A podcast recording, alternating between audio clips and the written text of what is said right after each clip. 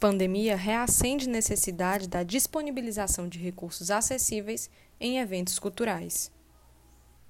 Durante esse período, produtores e equipamentos culturais passaram a investir ainda mais em recursos de acessibilidade, a exemplo de interpretação em Libras em eventos virtuais para ampliar o acesso. Então, logo a pandemia do novo coronavírus começou, diversos artistas encontraram nas lives uma forma de manter o entretenimento no período. Muitas delas, inclusive, colocaram à tona um debate que por anos permeia o âmbito da cultura, a acessibilidade, destacando uma janela para a interpretação da linguagem brasileira de sinais, Libras. No São João do Ceará Solidário dentro de casa, por exemplo, edição especial que aconteceu no ambiente virtual, o Sistema Verdes Mares incluiu a transmissão da interpretação em Libras durante programas que somaram 24 horas em quatro domingos de junho. Além das atrações musicais, cada vez mais equipamentos implementam recursos para ampliar o acesso. O Cine Teatro São Luís é um exemplo. Além da interpretação de Libras, disponibiliza legendas, em cumprimento à Lei Brasileira de Inclusão da Pessoa com Deficiência. A legislação estabelece que o Estado deve garantir a efetivação dos direitos à cultura. Conforme José Alves Neto, coordenador geral do espaço, essa perspectiva já vem sendo adotada há bastante tempo no equipamento. Trabalhamos tanto no sentido mais amplo, no que envolve o acesso à cultura, e numa perspectiva estrutural também. Há uma demanda reprimida de acolher espetáculos acessíveis, e no São Luís sempre tivemos essa preocupação não só com as apresentações, mas também com o artista, explica Neto.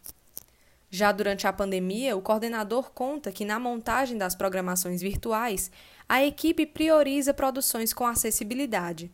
Algumas dessas atrações chegaram pelo edital Cultura Dentro de Casa, da Secretaria da Cultura do, do Ceará, Secult, e pela convocatória Arte em Rede.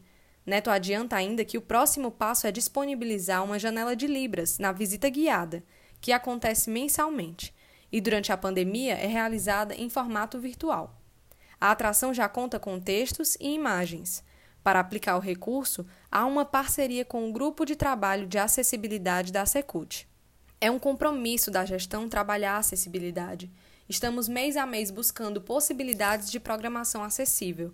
É um desejo do São Luís ampliar esse acesso, mas também sei que está na questão de abraçar outros públicos, como o público idoso e o infantil, detalha Neto. Para o coordenador, o período requer ainda mais essa preocupação. Neste momento de pandemia, é fundamental que o setor da cultura esteja ligado nessas questões. Se para muitos já há a privação do acesso à cultura por falta de recursos, como um computador ou celular, imagina para as pessoas com deficiência.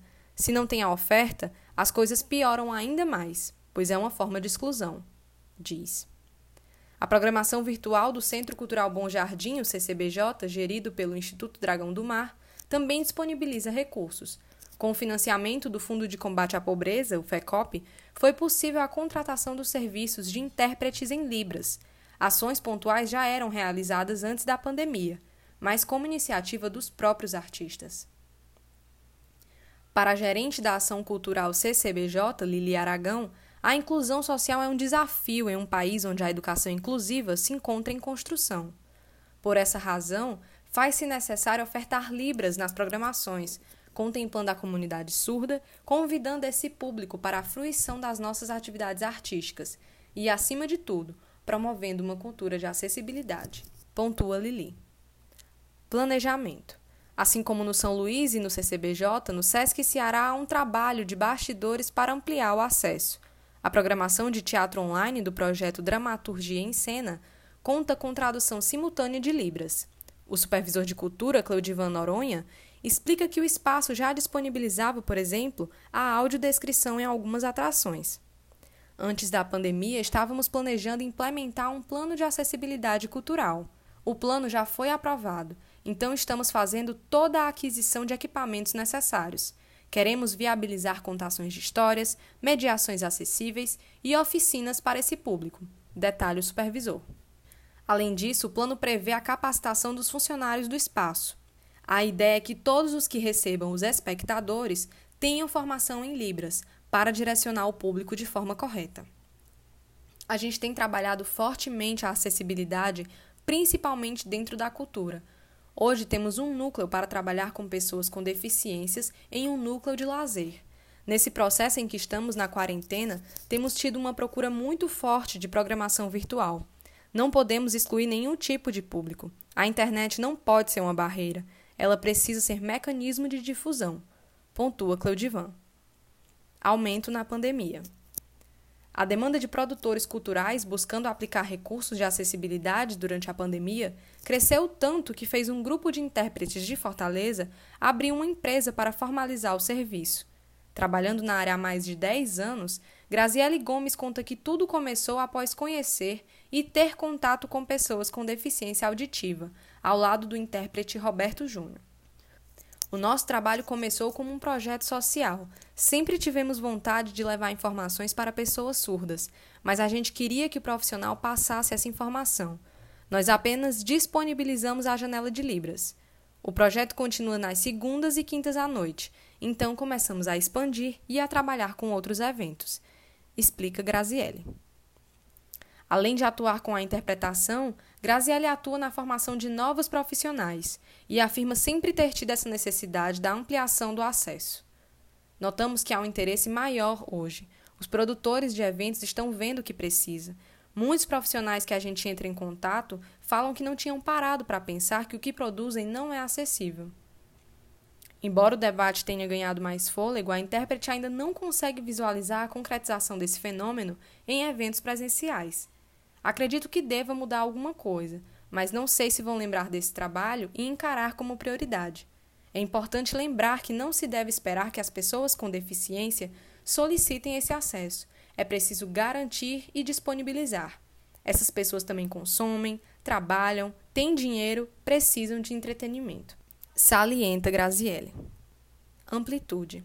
Esse discurso é reiterado pela artista Jéssica Teixeira, que no final de agosto lançou o documentário Pudesse Ser Apenas um Enigma, com interpretação de Libras e audiodescrição. A produção resgata as pesquisas e vivências dela, que é uma pessoa com deficiência, sobre o corpo, reunidas para o espetáculo Ela. Eu vivi muito tempo na exclusão. Quando eu coloco isso nas minhas obras, quando estou atenta, não quero que o conteúdo chegue simplesmente a quem tem deficiência visual ou qualquer outra. Eu quero que chegue a todo mundo. Argumenta. De acordo com Jéssica, todos esses recursos fazem parte da construção do roteiro e são aplicados nas performances de forma natural. Eu lido com a cultura surda, cultura cega, da forma como não lidaram comigo. Eu penso na acessibilidade nesse território de exclusão. Eu penso mais como um artista, como uma construção de linguagem.